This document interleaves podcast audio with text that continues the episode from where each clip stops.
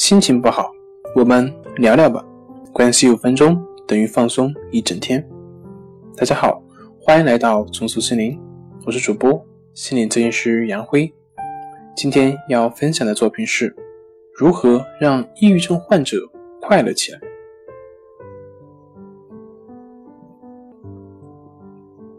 我常常请我的病人列出他们过去在生活中享受过的值得回味的经历，一份奖励的菜单。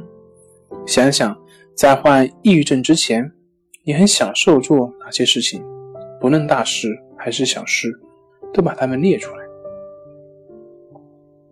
比如卡琳，他就列出这样的一些事情：探访朋友、骑自行车、锻炼、看电影。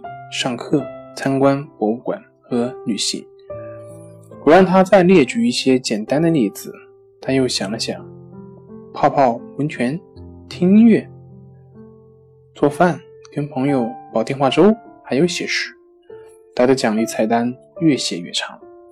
对卡琳来说，接下来的第一步就是要从这些奖励菜单中做出选择，每天给自己安排一些开心有益的活动。先做计划，每次一天，这样他会拥有值得期待的有益经历。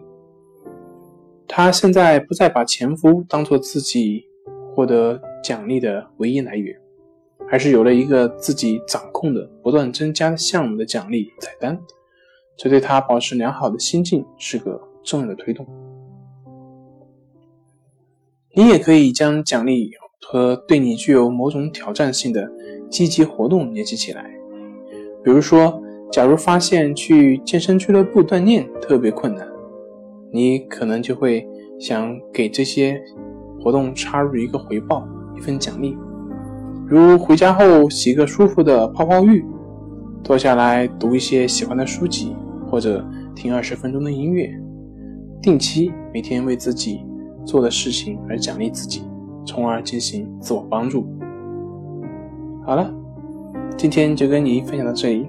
欢迎关注我们的微信公众账号“手术心灵心理服务中心”，也可以添加我们的微信 “su 零一一二三四五六七八九 ”，“su 零一一二三四五六七八九”，与专业的咨询师对话，了解抑郁的解决办法。